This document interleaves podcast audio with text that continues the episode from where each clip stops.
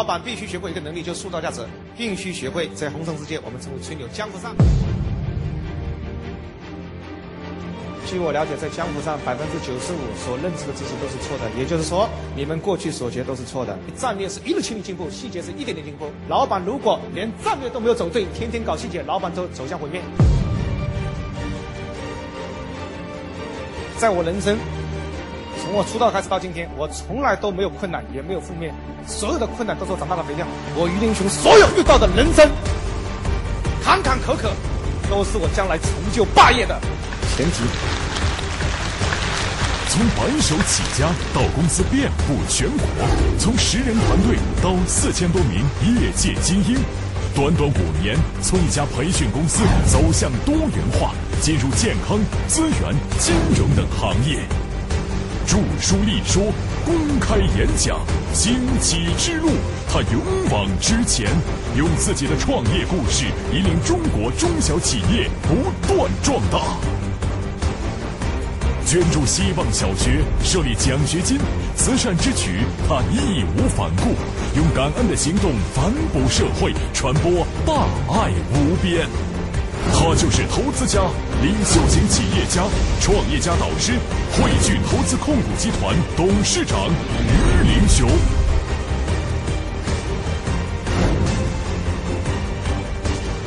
维持大道者，方可图天下。领袖型企业家、创业家导师于林雄，首度公开五年创造十亿财富背后的领袖哲学思想，突破思维，直达核心，激发员工本源能量，持续提高企业核心竞争力。运管模式，精彩内容，敬请关注。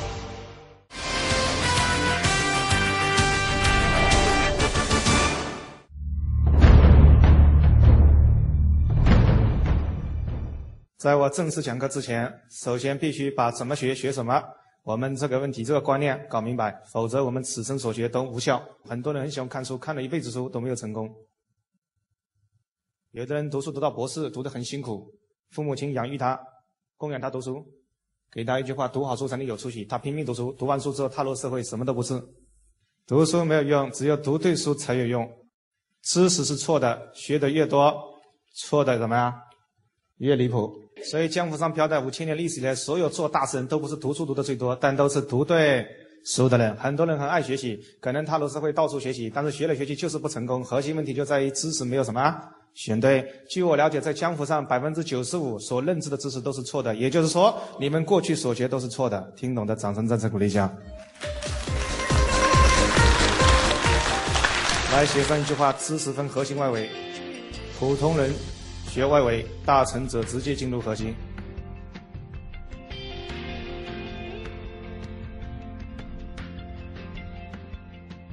所以书不在于读的多，在于读的什么精。会讲话的人越讲越少，会看书的人越看越薄。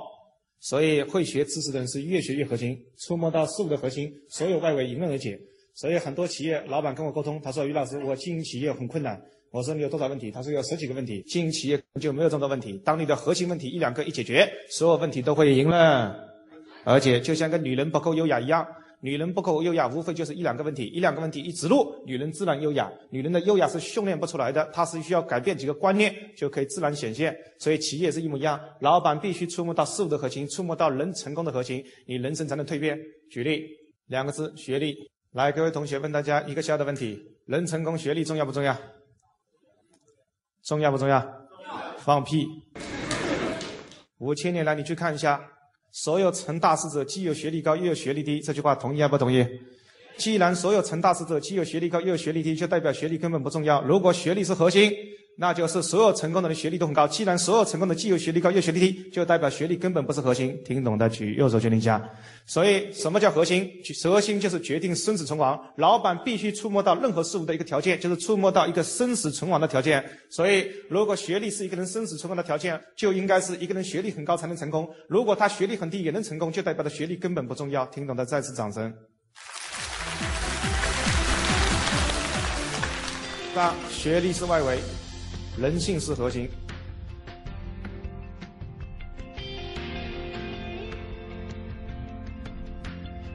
五千年来，凡能成大事者，都是最懂人的人。五千年来，凡能成大事者，都是最懂人的人。同意还不同意？就像十个人在江湖上行走，你跟兄弟姐妹、你的同学、你的朋友，二十岁踏入社会，在江湖上行走，十年之后谁能立起来？不是学历高的人立起来，也不是学历低的人起来，什么人能立起来？就是最懂人的人才能在江湖上怎么样？立起来，很多人跟我沟通一件事情，老师，我博士毕业，我读了这么多书，为什么还要替人打工？我老板学历没有高，为什么他能做老板，我做不老板？我说很简单，我说你有学历、有知识、有技术，但是你不懂人，你不能驾驭有能力的人，听懂的举右手确认一下。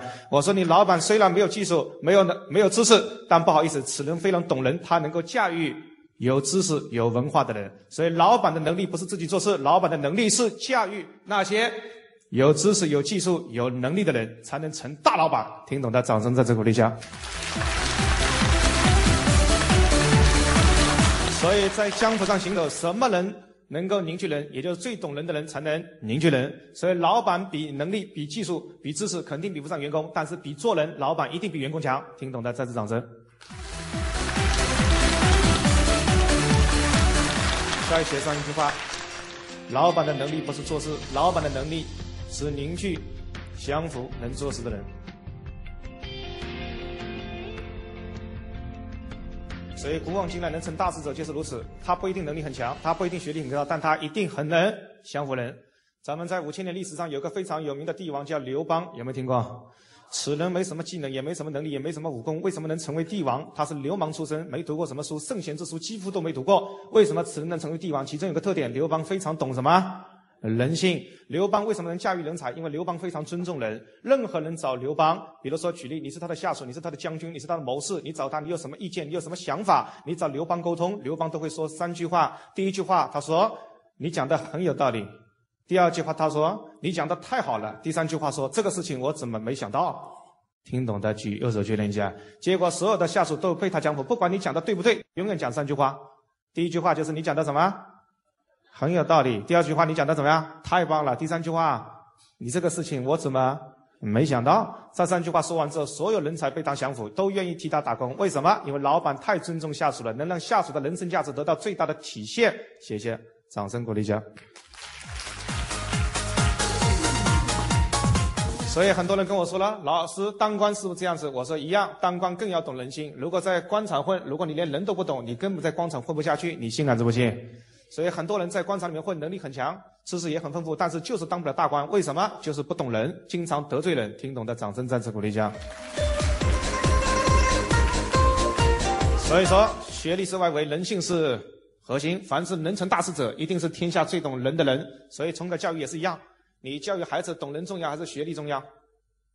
你就明白了。我们父母亲有个错误的观念，所以为什么我开场就跟你们讲了？江湖上你们所认知的百分之九十五的以上的知识都是错的，也就是说，你们通常过去认为对的东西都是错的。你们在新华书店所看到书里写的观念，那也是错的。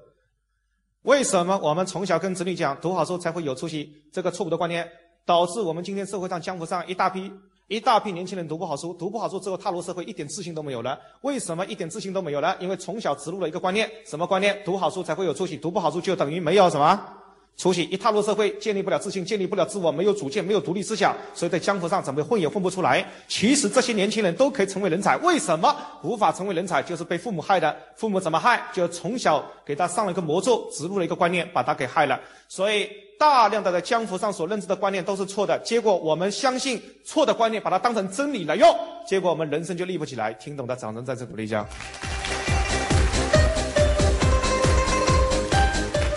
所以我们教小孩子考一百分，还不如教小孩子干什么？懂做人。所以我研究发现，古往今来能成大事者都有个痛点，通常在小时候都是孩子王。也就是说，第一个，他能跟孩子们打成一片，从小能跟孩子们打成一片。我可以保证一件事情：老板之所以成为老板，就是小时候跟孩子们打成一片。第二个，老板必须是孩子们的王。也就是说，能成大事者都有个特点：小时候就是老大，小时候到老大当多了，他有了一种能力，什么能力？就凝聚人、降服人的能力。这个人比较懂人性，长大之后才能当领导，才能当老板。听懂的，掌声再次鼓励一下。所以，凡是在小时候不跟人接触的人，长大之后都是没有出息的；凡是小时候考试考一百分的人，长大之后也是没有出息的。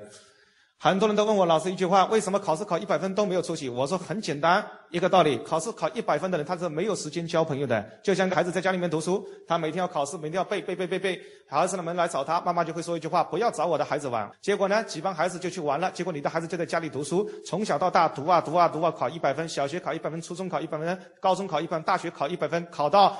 大学毕业，博士毕业，然后踏入社会，对人一无所知。为何他对人一无所知？很简单一个道理，他从来没跟人接触过。听懂的举右手确定一下。就像一个女人从来没谈过恋爱，你能懂男人吗？你讲到一句话，能讲到男人的心坎里去吗？为何你每句话讲不到男人的心坎里去？很简单，你从来都没跟男人深入聊过天，你怎么可能了解男人的世界以及他的价值观？听懂的，掌声再次鼓励一下。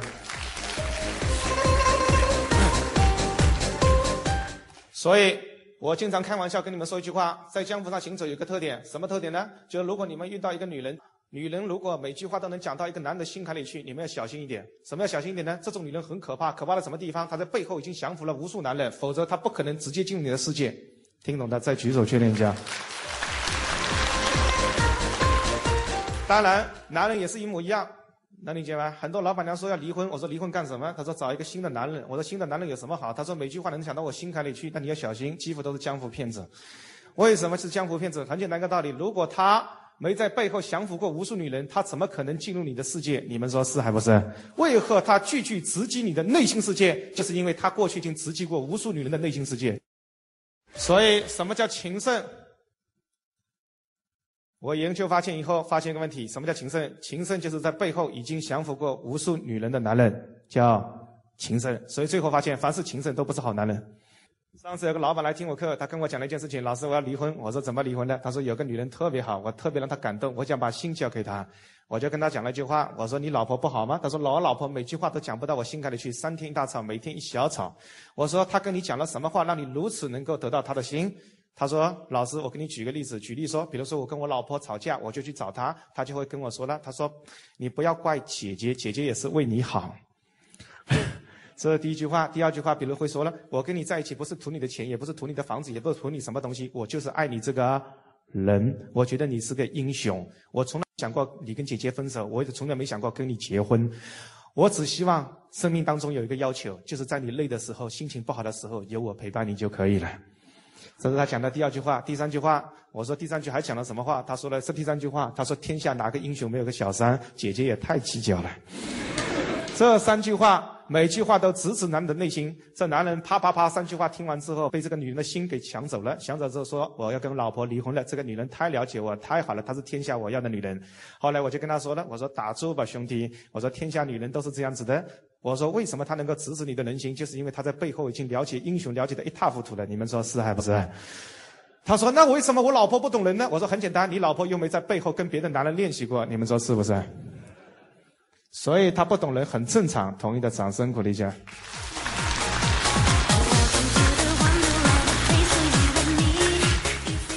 先生再举例。所以你就明白，将来回去之后发现你孩子老是考一百分，请问会不会讲？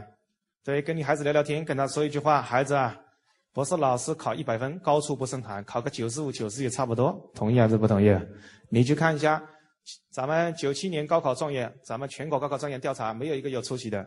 你以为九八年就会有出息了？二零年就会有出息了？二零零八年就会有出息了？不可能！你们知道，中国教育有两大弊端，永远不可能高考状元有会出息的。为什么有两大弊端？因为很简单，第一个很简单，因为中国教育什么教育是结论式教育。我们不是启发式教育，是结论式教育，所以读书读得越好的人，智商通常越低。智商高的人是不可能读好书的。天才在中国这片土地上，天才永远读不好书。为什么？天才喜欢问一句话：为什么？而笨蛋才会去死记硬背。凡是背标准答案的，智商通不高。听懂的举右手确认一下。所以你们可以想象，过去你们读小学、读初中、读高中的时候，读书读得最好的，通常都是很笨的人。能讲通常都是很小气、没有魄力、很笨、很无知的、不交朋友的人。这种人踏入社会，你说这些人怎么会有出息呢？就算他考进公务员又怎么样？也是公务员队里面最差的人。听懂的，掌声再次鼓励一下。所以，凡是江湖上飘的有出息的，基本上都是中上游比较多。中上游为什么？学习成绩证明一件事情，他比较有学习力，智商也不低。第二个。他有时间交朋友，所以锻炼他社会以及了解社会、了解人的能力。这种人长大之后比较有出息啊，所以这一点非常重要。希望跟他说明白，记住了。孩子老师考一百分很危险，跟他说句话：孩子考个九十九十五差不多了，高处不胜寒，要多交交朋友，最好说孩子什么老大长大之后才能当老大，所以欺负当老大的人从小都当老大了，不是长大之后才当的。听懂的再次掌声。再举例，写上两个字：性格。有没有看过一本书叫叫《性格决定命运》？有看过？有听过？来问大家一下，性格能不能决定命运？来，能干什么能？放屁！性格决定命运，你们的性格一样不一样？来，各位老板，你们的性格一不一样？那不开玩笑吗？你们仔细看一下，就这种问题，咱们这种已经错误的。一问就知道是错的问题，咱们在江湖上都可以流传，我都不知道怎么了。咱们的人类无知到这个程度，无知到什么程度？无知到一问就知道这个答案是错的。既然江湖上还可以流传，还有人把它写成书，还可以排成中国畅销书排行第十名，那连续十年畅销，无数人都在看，看完之后全毁灭，你就明白。咱们中国人有多无知，百分之九十在江湖上飘的所认知的知识都是错的。性格怎么可能决定人的命运？怎么决定？人的性格都不一样，怎么决定？任何性格都有可能成功。听懂的举右手确定一下。没有哪有性格？人成大事根本就没有性格。来，写上：普通人被性格所困，大成者直接使用性格。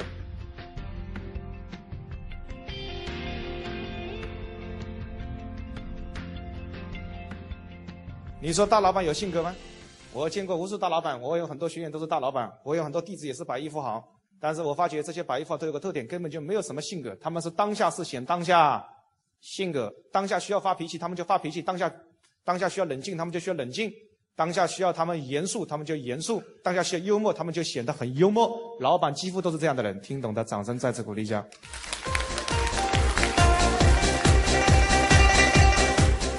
所以。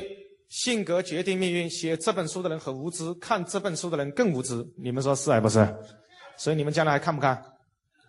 就不看了啊，直接听我课就可以了。来，我们伟大领袖毛泽东说过一句话：“人不犯我，不犯人；人要犯我，我怎么样？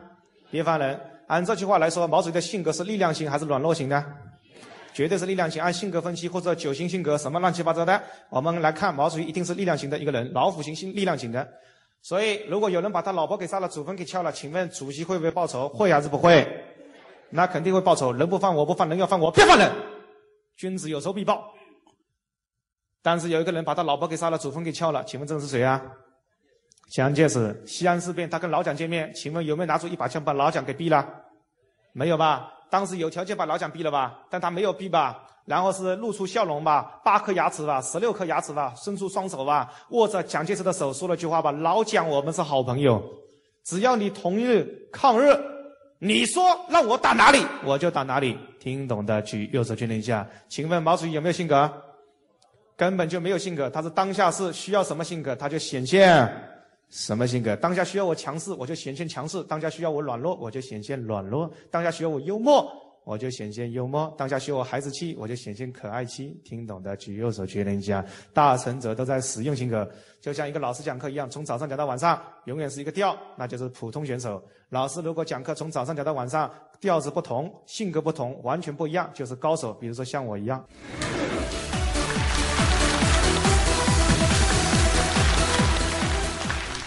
咱们不是在被性格所困，咱们是在使用什么性格？来写上，成大事者能够根据当下事使用显现当下性格。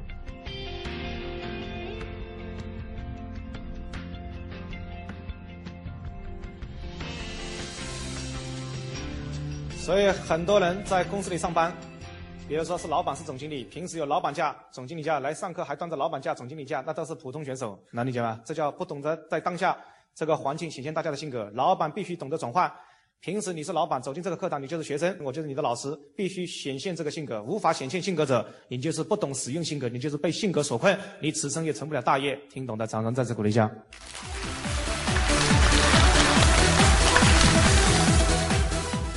再举例，诚实。来问大家，同学们，第三个问题：成大事者，诚实重不重要？来回答我，重要不重要？放屁！五千年来，所有做大事的没一个诚实的，哪有诚实的？我从来没见过哪个做大事诚实的。全世界撒谎比赛，谁能谁最厉害？如果老百姓参加，老百姓一定是最后一名。什么人参加才能得第一名啊？大家知不知道？那就是领袖。凡是全世界最伟大的领袖参加这个比赛才能得第一名。听懂的举右手决定一下。我从来没见过哪个做大事诚实的，哪个老板做大老板诚实的，一个都没见过。写上，诚实是外围，忠诚是核心。老板工资发不出了，公司没钱了，现金流断裂。举例，你投资个项目，房地产项目，投资十个亿，现金流断裂，导致房子卖不出去，卖不出去，这个消息马上传遍整个集团，所有员工都在背后说了，公司要倒了，公司要倒了，公司要倒了。请问，老板第二天上班第一件事情是不是跟员工宣布公司公司现金流断裂，公司快倒了？宣布不宣布？打死都不会说。老板上班第一件事情就说了一句话：哪些人在外面胡说八道？老板说的第一句话肯定是哪些人在胡说八道？老子现在穷的只剩下钱了。谁说我发不出工资了？明天早上九点，所有人全部来领工资。老板说完话，开完会，马上就走人了。走人之后，老板走出门口，心叫：哎呦，钱哪里去拿呢？啊哭的不得了，到处翻手机，大哭又痛哭流泪，然后就马上给老婆打电话：老婆，我很累，能听吗？然后老婆说：“老公，你回来吧，宝贝，你回来吧。”然后他就回到家里去了。老婆就给他安慰：“然后老公，你是最棒的，你一定能度过难关，你是英雄，你是我咔哒哒哒哒哒哒鼓励一番。”然后本来已经趴下了，这个时候被老婆一鼓励，咔又站起来了。然后就想想尽一切办法去那赚钱，然后去车子、房子抵押，去贷款、去借钱，啊，高利贷，咔咔咔就开始了。啪，弄完之后，第二天就给员工发工资。跟员工说了一句话，什么话？就告诉你们，老板说话算话，今天发工资就今天发工资，穷的只剩下钱了。谁再胡说八道，谁就开除。然后下面就说了一句话，哎呀，原来都是谣言，我们老板有的是钱。听懂了，掌声鼓励一下。再举例，如果你是帝王，你今天要统一天下，你带领八十万大军出征打仗。然后呢，你的粮草被人截断。举例，你是曹操，你的粮草被诸葛亮截断。截断之后呢，这个事情在军营里传出，传出很多人就是传了，说粮草没了，粮草没了，粮草没了。这个时候，你的三个将军啪跑进你的帐营，就问你一句话：曹公、主公，请问我们的粮草是否被人截断？你说还是不说？来说还是不说？你敢说吗？你说了，你就八十万大军怎么样？不战而败，溃不成军。你不敢说，因为你会失人心，得人心者得天下。此时你只要说粮草没了，所有八十万大军全部不战而败，直接崩溃。听懂的举右手决定一下。打仗最重要是什么？粮草。所以有句话叫做什么？大军未动，什么先行？粮草先行。如果连这个道理都不懂，咱们就没办法成为大人物。所以你就明白粮草很重要。所以当三个将军问你粮草有没有的时候，你必须告诉他们胡说八道。来，把那个说粮草没的人拉出来斩了，扰乱军心。同意的举右手确认一下。请问那个被斩的人冤不冤枉？很冤枉。他说了什么话？对，他说了实话，但是要被斩。听懂的举右手确认，因为他不够忠诚，他没有忠诚于大局，忠诚于军队，忠诚于皇帝。听懂的再举右手确认一下。所以他就要被斩斩杀。斩杀之后，曹操说一句话：兄弟们，谁说胡说八道？粮草正在运输的过程当中，两天之内必须能够用到。然后第二天就马上开会，兄弟们，今天一天之内必须拿下城池。听懂的举右手确认一下。所有帝王五千年来能成大事者皆是如此，他们不一定诚实，但他一定是忠诚之人。听懂的举右手再确认一下。所以五千年来所有成大业者，当诚实与忠诚发生矛盾，一定选择忠诚。所以我们教育员工是诚实重要，忠诚重要。抢答正确，忠诚的员工对你一定诚实，诚实的员工对你不一定忠诚，你信还是不信？请问我们中国企业家，无数企业家全移民，这些企业家诚不诚实？都挺诚实的，但对祖国忠不忠诚？那就叛徒吗？是吧？我一说这句话，有些人头都低下了，都移民了，那不就这么回事吗？为什么无数老板全都移民？就是因为咱们的祖国没有教育我们怎么样忠诚吗？做人忠诚之道，从小就没教。老师教我们的是什么？做人要诚实，没有教我们做人忠诚。所以这就是为什么无数人移民的原因吗？听懂的举手决定一样，不被道德所困吗？为什么人不被道德所困啊？因为心中根本就没有这个道德吗？从小就没有植入这个道德，所以心中就不被道德所困。听懂的，掌声再次鼓励一下。所以咱们教育员工，忠诚大于什么？诚实吗？就这道理吗？员工对你很忠诚，怎么会对你撒谎呢？他只会对敌人撒谎。这句话同不同意？就像毛主席教育员工一样，教育共产党全部教育忠诚，所以共产党人对敌人的撒谎，对毛主席不撒谎。就像举例，今天一个党员被日本鬼子抓住了，鬼子就问他了：“你的知不知道的毛泽东的在哪里的？不说的死啦死啦的。”请问这个党员说还是不说？他肯定第一句话说：“我不是党员。”他一定撒谎，同不同意？同不同意？第一句话说：“我不是党员。”是吧？好，日本鬼子就说了，你的不说的，我的死啦死啦的，严刑拷打的。好了，日本鬼子就来了，严刑拷打就来了，啊，用鞭子打，用水抽，用电抽啊，就开始了，实在熬不住了，他说：“我说，我说，我说，你看吗？他说了第一句话，实话，我是党员，但是如果要说出毛泽东的在哪里的，必须有条件的。”日本鬼子就问他：“你要什么条件？”他说：“我要美女，要黄金的。”这个时候。为什么要这么说？原因很简单，让日本鬼子相信他会说实话。你们说是还不是啊？他这个时候能忠诚于主席，能忠诚于党，然后他就说了要美女要黄金。日本鬼子就说了句话：行，我就答应你。好，黄金美女全答应你说吧。然后呢，他就说了句话：毛泽东是在东方的，明明在西方，他就说东方的。这个时候又撒了第二次谎，结果日本鬼子说了好 OK，我们马上去做毛主席，结果就跑到东方去了，结果受了党的埋伏，咔咔咔全被消灭了。听懂的举右手确认一下，是还是不是？这些人通通都忠诚于什么？伟大的祖国，伟大的党，领袖，正义。听懂的，再次掌声鼓励一下。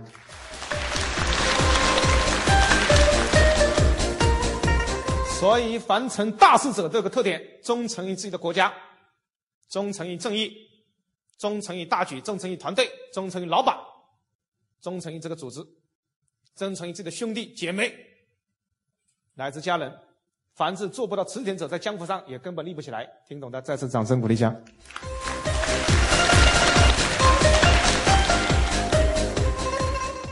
再举例，细节来，细节能不能决定成败？能还是不能？那你就明白了。咱们过去有本书很红，叫《细节决定什么成败》。当我看到这本书的时候，我就知道了，这本书要把无数老板给灭了。写这本书人档次很低，看这本书的老板档次更低。这种书都能看，什么细节决定成败？我从来没见过哪个老板成大事是靠细节的，一个都没见过。听懂的举手，请立下。凡是能成大业者，都是靠核心、靠战略，都触摸到一两个点就直接成功。就像咱们几十年前，很多老板选择做房地产，这是选择战略，选择进入地产，三十年就成功了。为什么？因为地产是过去三十年最大的趋势，所以只要进入地产就成功。所以过去三十年，连个笨蛋做地产都能赚钱。为什么？不是老板能力强，是老板选择了战略。听懂的举手，确定一下。也就是说，你细节干得一塌糊涂，你也成为大老板。所以，凡是能成为人物者，不是因为细节做得好，而是因为进入那个时代。我们中国跟朝鲜相比，论细节，朝鲜比我们做得好。但为什么朝鲜这么穷？朝鲜到目前为止，每个人工资，人工工资大概三十块钱左右，也就是说，工人的每个月平均工资大概在三十块，一年在三百六，跟我们相比，天啦！识别，他们生活在水深火热当中，我们生活在天堂，同意还是不同意？那凭什么咱们生活在天堂？无非就是三十年前出了一个人，什么人？叫邓小平，改变了什么？改变了不是中国的细节，改变了中国的什么政策？把中国社会主义稍微改了一下，变成了中国特色的社会主义。这个一改变之后，朝鲜人就是社会主义，而我们改成了特色的社会主义。然后这个一改变之后，三十年高速发展。国家就变成全世界最富裕的国家，发展速度最快。到今天为止，全世界哪个国家能比得上中国的发展速度？一个都找不到。人家用西方用两百年，我们中国只用三十年就创造了历史。虽然软环境、软实力跟不上，但硬实力全部已经跟上。全世界你再也找不出一个国家高楼大厦有中国如此之多，中国如此之豪华，连美国都比不上。同意的掌声鼓励一下。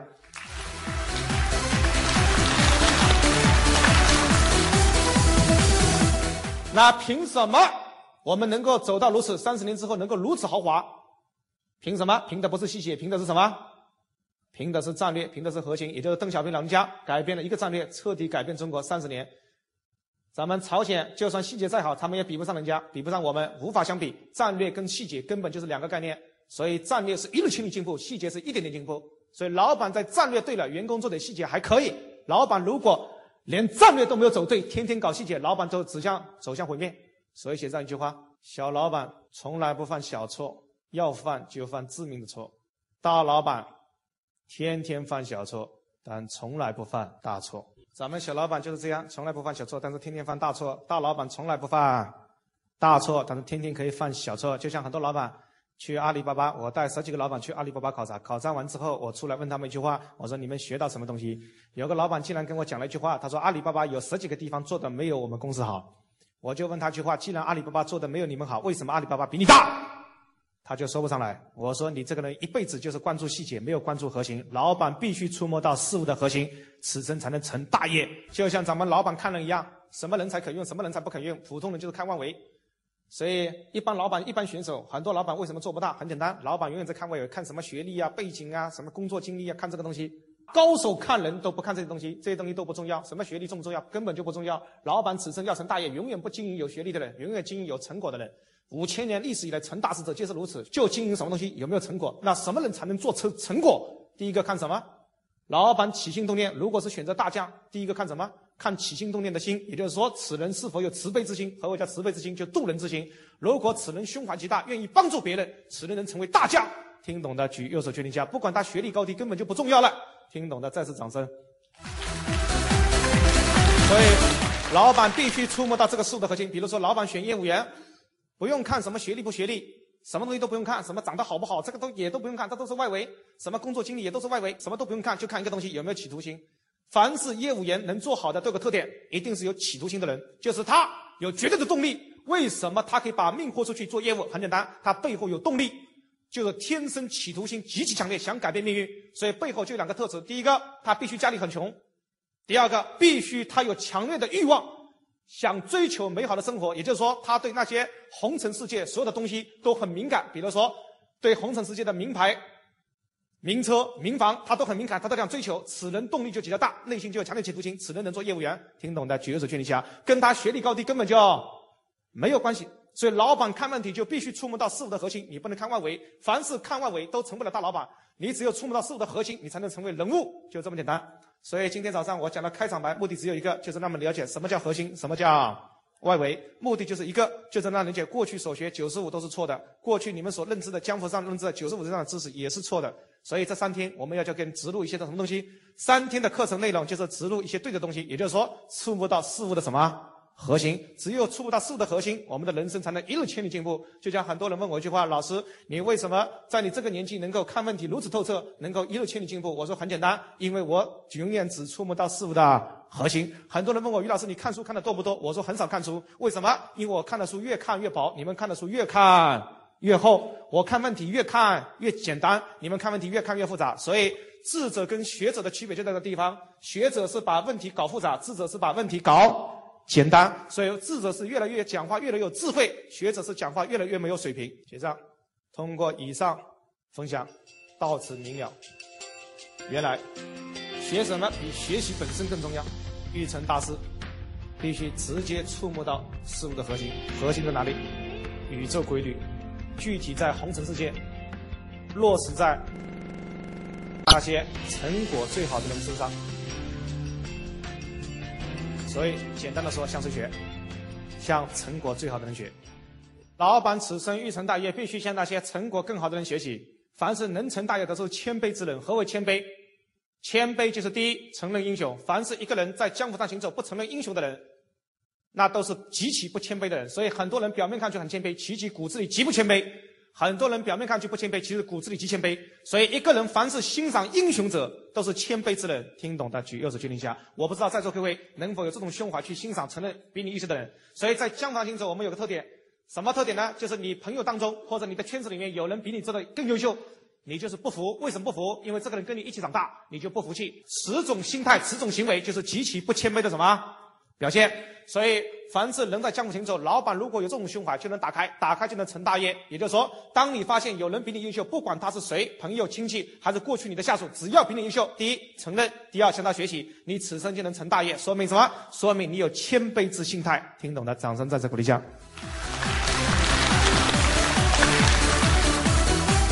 所以书中根本就没有黄金屋，书中也没有颜如玉。为什么？因为书是错的，哪来黄金屋？哪来颜如玉？听懂的，掌声再次鼓励一下。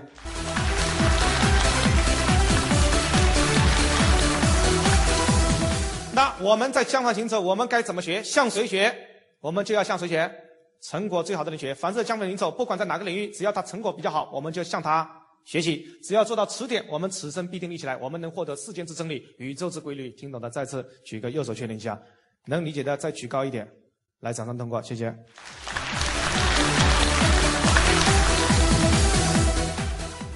所以马云。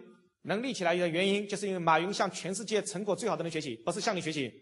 马云今天飞机飞到日本请教稻盛和夫如何做企业，探讨；马云飞到美国请教比尔盖茨如何做企业。马云从来没有去过你家请教你如何做企业，为什么？因为你成果不够好。听懂的举右手云家。他不会因为你是我邻居，他向你学习。马云绝对不会向身边的老板学习。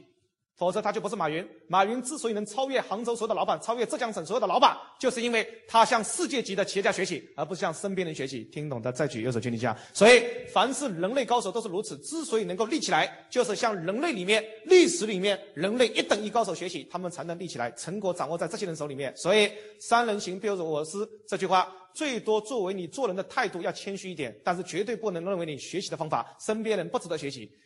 我们活一辈子，从父母肚子里生出来到我们老去那一天，我们所有的时间是有限无限？我们是有限的，知识的海洋是有限无限？无限，你就明白人生最悲哀的事情是什么？人生最悲哀的事情就是我们用有限的时间去学习浩瀚无限的知识，这是最无知的人。听懂的，掌声再次鼓励一下。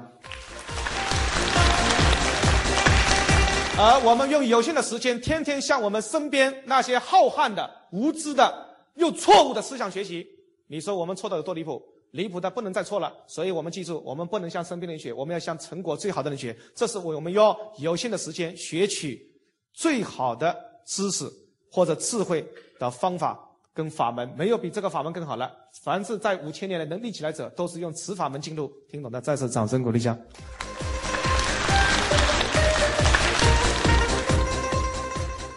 所以，为何你们觉得这句话是对的？很简单，因为他是孔子说的。